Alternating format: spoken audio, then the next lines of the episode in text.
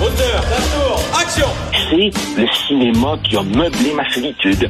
C'est le cinéma qui a été mon ami, mon grand frère, qui m'a donné mon code moral, qui m'a donné mes valeurs, qui m'a fait voyager dans le temps et dans l'espace. Un autre cinéphile au bout du fil, Joseph Facal. On parle beaucoup de robots ces temps-ci, d'intelligence artificielle, de chat GPT qui nous a appris que Joseph Facal était euh, anciennement ministre sous Jean Charest. C'est intéressant. Alors...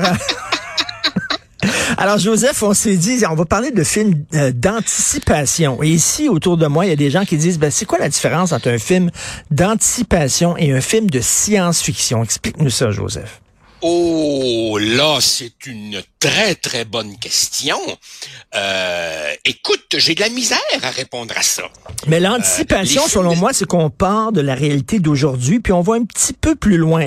La science-fiction, c'est vraiment flyé. C'est comme 2001, le titre de l'espace, avec euh, des fœtus géants dans le ciel et tout ça. L'anticipation, c'est à quoi pourrait ressembler la société si on part d'aujourd'hui, puis on amène ça peut-être 20 ans, 30 ans plus tard? Selon moi, c'est ça, c'est plus près. Ah, ok, ok, donc c'est plus près. Oui, j'imagine qu'on peut le voir comme ça, mais euh, qu'il s'agisse d'anticipation ou de science-fiction, je me posais ce matin une question. As-tu déjà vu, Richard, un film d'anticipation ou de science-fiction qui soit optimiste? Non. Euh, ben, tu, sais que c'est, tu sais que c'est le ce que veut faire euh, euh, Francis Ford Coppola comme son dernier film. il vient de finir le tournage. Ça s'appelle Megalopolis. Ça fait 40 ans qu'il travaille là-dessus et il veut laisser comme héritage aux gens parce qu'il se fait vieux un film d'anticipation de science-fiction optimiste, utopique. J'ai ben. très hâte de voir ça. Eh ben, j'ai très hâte de voir ça parce que euh, d'un côté, euh, le monde va très mal et ça m'étonnerait pas que ça aille de plus en plus mal. Puis d'un autre côté, je me disais, écoute, pour qu'une histoire soit prenante, il faut des ressorts dramatiques et tu évidemment plus de potentiel dramatique quand ça va bien, bien mal que quand ça va bien, bien, bien. Alors j'ai très hâte de voir un film euh, de science-fiction ou d'anticipation euh, euh, optimiste. Puis, c'est tout ce qui me frappe? Dans la plupart de ces films, le futur est dépeint comme un futur dans lequel la première chose sacrifiée, ce sont les libertés individuelles. Mais la deuxième chose sacrifiée, as-tu remarqué, c'est toujours la culture. On traque les artistes, les intellos, les libres penseurs, les livres. Pourquoi? Parce que la culture, ça rend libre. Et le meilleur moyen d'emprisonner du monde, c'est d'accès à la culture. Et euh, écoute, pour te dire à quel point euh, on aime les films apocalyptiques, euh, Francis Coppola ne trouvait pas de producteur pour son film. C'était pas vendeur un film de science-fiction optimiste. Il a décidé de vendre une partie de son vignoble et il a mis 135 millions de son propre argent, de son argent à lui. Il a rassemblé ses enfants et il a dit, votre héritage va être beaucoup moins gros parce que je me fais un cadeau, je vais faire ce film ça fait 40 ans que j'y pense. Je vais mettre 135 millions de mon argent là-dedans. Êtes-vous d'accord? Et euh, Sophia Coppola et ses autres enfants, il a dit oui, papa, vas-y. Il a fait ça. J'ai tellement hâte de voir ça. C'est unique dans l'histoire du cinéma, cette expérience-là. Bon, je vais commencer. Richard, est-ce que, est que tu te rends compte de, est-ce que tu te rends compte à quel point ce que tu viens de dire est tough à prendre pour un jeune cinéaste en herbe qui t'entend dire que quelqu'un comme Francis Coppola a de la misère à trouver du financement. C'est incroyable. En tout cas, il a, il a terminé son tournage. Euh, j'avais peur qu'il meure en cours de tournage. Non, c'est fait. Donc, euh, mon premier film d'anticipation, Escape from New York, de John Carpenter. On écoute un extrait de la bande-annonce.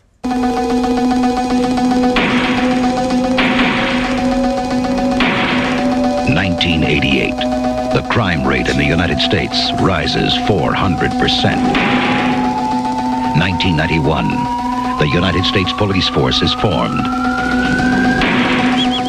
1997, New York City is a walled maximum security prison. Alors, tu te souviens, la ville de New York est transformée en pénitencier en ciel ouvert. Tous les criminels sont là et puis ils se violent, ils se trucident les uns les autres. Et je parle de ça parce que, écoute, Éric Duhem est venu cette semaine en studio. C'est un gars de Québec. Et il dit, écoute, c'est le Bronx à Montréal. Ça a plus de bon sens. À Montréal, ça ressemble à quoi?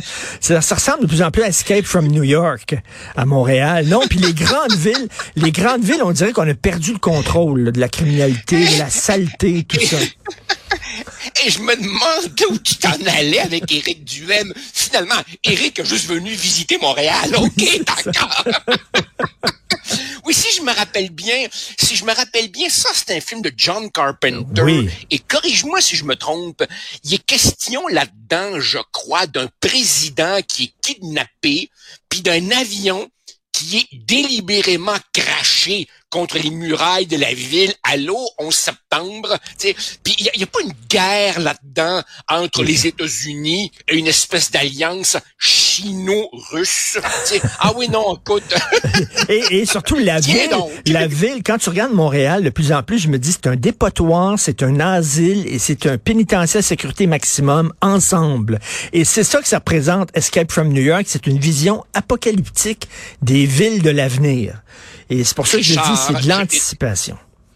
Richard, je, je, te l'ai dit, depuis que j'ai quitté Montréal, j'ai retrouvé le sourire. Et à chaque fois que je dois aller à Montréal, ça fait pas cinq minutes que la, la, la mauvaise humeur me, me, me, gagne. Alors, on n'en est peut-être pas tout à fait à Escape from Montreal, mais moi, je suis très heureux de mon nouvel environnement bucolique. OK, ton film...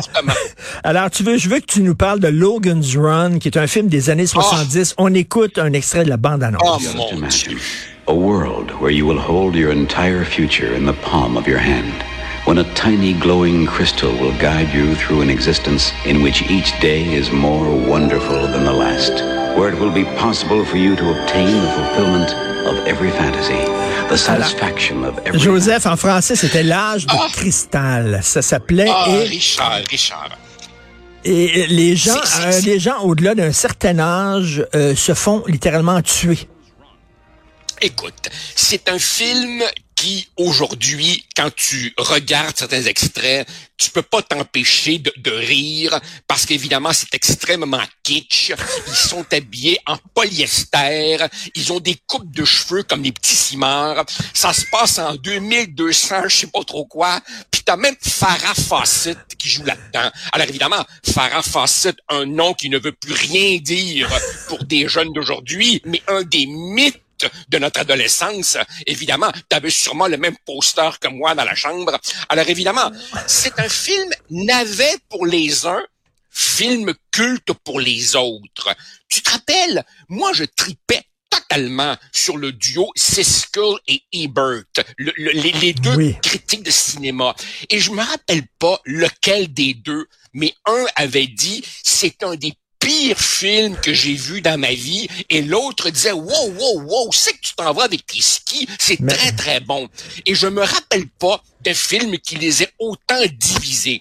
Et, et je suis content qu'on en parle parce que justement, la, la prémisse du film, c'est que on, on, on, on te tue, on, on t'élimine quand tu parviens à 30 ans. Donc, si tu veux, ça dessine un petit peu le culte de la jeunesse d'aujourd'hui. Et chaque personne, effectivement, a dans sa main gauche, on lui a implanté une horloge qui te dit combien de temps il te reste à vivre. Et l'un des hommes chargés d'éliminer ceux qui atteignent les 30 ans voit que sa propre heure à lui s'en vient, et là, il se révolte. Et tout ce monde-là vit sous des espèces de dômes, des coupoles, comme s'il vivait dans le métro de Montréal, tu sais. Mais attention, il y a une terre promise, le sanctuaire, où tu peux, si tu y parviens, vivre en paix dans une espèce de super CHSLD. C'est un film complètement délirant. C'est un film sur l'âgisme, mais c'est pour ça qu'on en parle aujourd'hui. Eh oui. Lorsque eh tu as 30 ans, tu lèves dans les airs et explose. Euh, et on ne veut plus personne en haut de 30 ans. C'est vraiment euh, le, le, titre québécois de ça pourrait être Tasse-toi mon oncle. C'est un peu ça. Là. Absolument. Et, et, et, un, et un autre thème de, de ce film, qui est un classique de la science-fiction, c'est l'euthanasie. Et as-tu vu, Richard, dans la plupart des sociétés occidentales, on commence évidemment à euh, euh, élargir ce qu'on appelle l'aide médicale à mourir. Certains craignent qu'on aille trop loin, trop vite, ben effectivement, dans les films d'anticipation, l'euthanasie est généralisée. Tu parlais d'un nanar, alors un autre film d'anticipation que moi j'aime beaucoup, que j'ai revu récemment et qui est très bon, Rollerball. On écoute un extrait.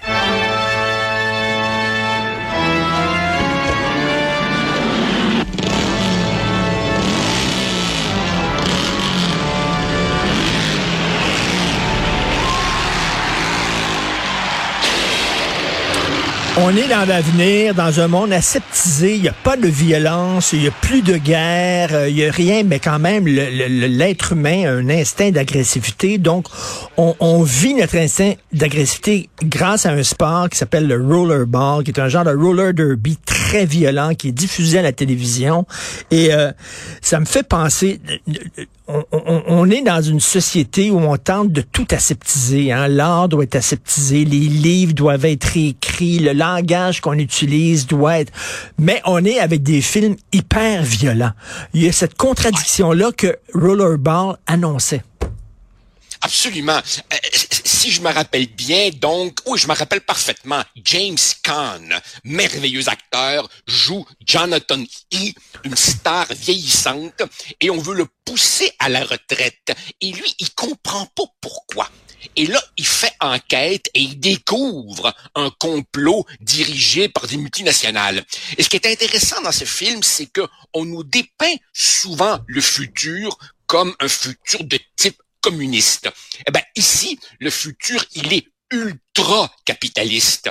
Et aussi, tu te rappelles, d'une certaine façon, c'est un film qui annonce un peu la mondialisation parce que le championnat de rollerball met aux prises Tokyo contre Madrid, contre Houston, contre New York. C'est des grandes métropoles qui s'affrontent les, les unes euh, contre les autres. Et je me rappelle qu'à l'époque, écoute, il y avait eu des, des tas de premières pages de magazines sur l'extrême violence de ce film, qui aujourd'hui finalement euh, semble assez assez anodin Ben oui. en termes de violence. Ah oui, c'est un film. Je me rappelle encore son, son chandail orange. Tu sais, quand à la fin, il est tout seul, il épargne l'autre, comme dans la romantique, et il va porter la balle, le boulet métallique dans, dans le panier, puis ça fait cling à la fin là. Et, et j'ai jamais compris Ah pourquoi ce sport-là, le rollerball, n'avait pas vraiment été inventé. Pourquoi il n'y avait pas de vrai tournoi de rollerball. J'imagine que ça s'en vient. C'est un roller derby où les gens se rentrent dedans avec des autos, il y a du feu, ça Des se tire motos, dessus. oui, C'est complètement fou. Euh, tu veux Alors, parler écoute, de... Imagine ce que Vince McMahon de la WWE ferait s'il mettait la main sur le concept de rollerball. Écoute, ça pourrait être complètement capoté. Là. Euh, Stanley Kubrick, avant de mourir, on sait que tu l'aimes beaucoup, euh, avait euh, Oui. écrit le scénario d'un film sur Napoléon qu'il n'a jamais pu faire, qui va être fait finalement en télésérie. Il avait aussi écrit le scénario d'un film de science-fiction, Artificial Intelligence, qui a été mis à l'écran, porté à l'écran par Steven Spielberg. On écoute un extrait de la bande-annonce. When's your birthday? I never had a birthday. His name is David. I feel it. That's creepy. Whoa. Feels so real.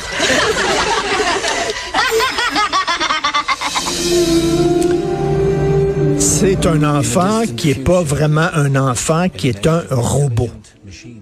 C'est un, un garçon euh, robot qui est adopté par euh, un couple euh, parce que le, vrai fils de ce couple est dans le coma. Et donc évidemment ils ont un, besoin de combler leur leur leur leur amour bon.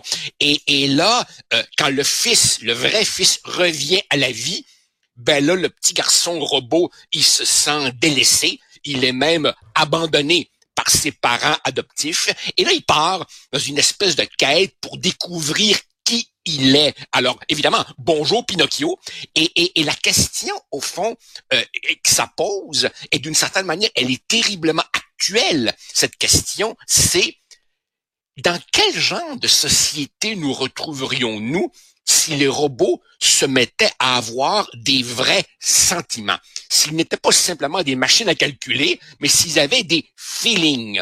Et rappelle-toi, il y a même une scène là-dedans où le jeune garçon robot euh, décide de se suicider. Alors évidemment, une fois qu'on a rigolé, n'est-ce pas, du fait que ChatGPT euh, fait de toi un, grand animateur à Radio-Canada qui a publié Le sexe des astres, on comprend bien que tout ceci est un balbutiement, mais que ça ira de plus en plus loin et jusqu'où?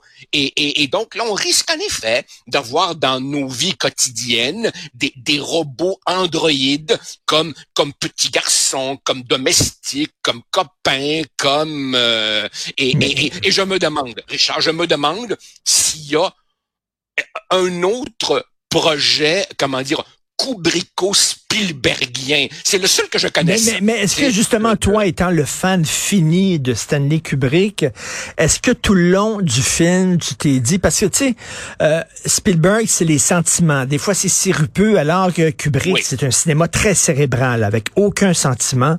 Est-ce que tu t'es dit, ah, ça aurait été meilleur sous la, sous la direction de Stanley Kubrick? Non, non, non, non. Je, me rappelle, je me rappelle que c'est drôle ce que tu viens de dire parce que je me rappelle que quand ce film est sorti, beaucoup de gens l'ont critiqué exactement sur cette base-là. Tu avais des gens qui disaient c'est froid et métallique comme un Kubrick, genre euh, euh, Full Metal Jacket ou Eyes Wide Shut, et en même temps c'est sirupeux et guimauve comme E.T. De, de Spielberg. Non, non. Moi, honnêtement, là, euh, ça coulé absolument comme comme comme comme de l'eau de source et j'ai toujours trouvé que c'était un merveilleux film. Écoute, un autre film d'anticipation, hein, c'est notre réalisateur ici, Jean-François Roy, qui me faisait penser à ce film-là hier, Wall-E, qui est un film d'animation, qui est un des grands films d'animation des dernières années. Et bien sûr, on parle de pollution. Hein, les, les, les êtres humains ont quitté la Terre parce que c'est rendu une poubelle. Mais mais souviens-toi, les êtres humains vivent dans d'énormes vaisseaux spatiaux euh, qui sont comme des en fait des bateaux de croisière qui se promènent dans l'espace. Je ne connais, je ne connais ah, pas. Ben écoute ça, écoute ça. C'est comme des bateaux de croisière dans l'espace et tous les êtres humains sont hyper gros mais énormes. ils sont assis, ils ne peuvent plus marcher, ils passent leur temps à pitonner sur des ordis. Et voilà l'avenir qui nous attend, c'est-à-dire la surconsommation, la pollution, les gens devant leur ordi à longueur de jour, qui ne font plus d'exercice et qui sont plus capables de bouger. C'est ça, Wally. C'est. Écoute, j'ai pas vu. C'est extraordinaire. Mais ah, OK. Mais écoute, je ne sais pas si on a encore le temps, mais quand tu parles de pollution, ben ça me rappelle le merveilleux Children of Men de, d'Alfonso Cuaron, dans lequel justement l'environnement est tellement dégradé, la pollution a atteint des niveaux tels que l'espèce humaine, rappelle-toi, est devenue infertile. Les femmes ne tombent plus enceintes depuis déjà de longues années. Et donc, évidemment, le plus, le plus jeune enfant du monde a 18 ans. Tout le monde sait donc que la race humaine est appelée à s'éteindre faute de pouvoir se reproduire jusqu'au jour jusqu'au jour où on découvre une jeune femme enceinte. Elle est donc porteuse du futur de l'humanité. Allô, l'arche de Noé. Et là, évidemment, il faut le beau Clive Owen pour la mettre en sécurité à l'abri des technofascistes. Et dans ce merveilleux film, euh, Michael Caine joue, rappelle-toi, un vieux hippie poteux, rescapé des années 90. Ah non, non. Et deux, choses, deux choses. Je crois que c'est un livre de Patricia Smith. Si je me trompe pas, je sais pas. Je ne sais pas. Je sais pas. Mais, écoute, et la réalisation de ah ce film-là est fulgurante, spectaculaire. Il y a des mouvements de caméra où tu te demandes exactement comment il le fait ça, parce que c'est un film qui est tourné en, en, de très longs plans, séquences, collés les uns aux autres, absolument fantastique. Tu as tout à fait raison.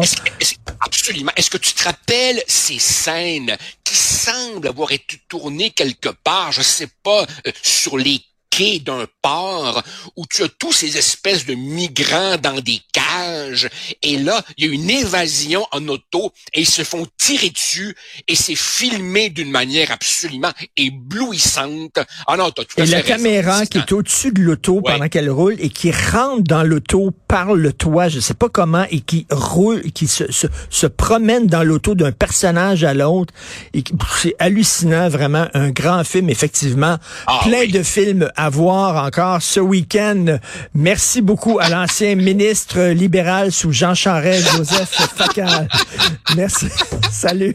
Salut Richard. Bonne fin de semaine.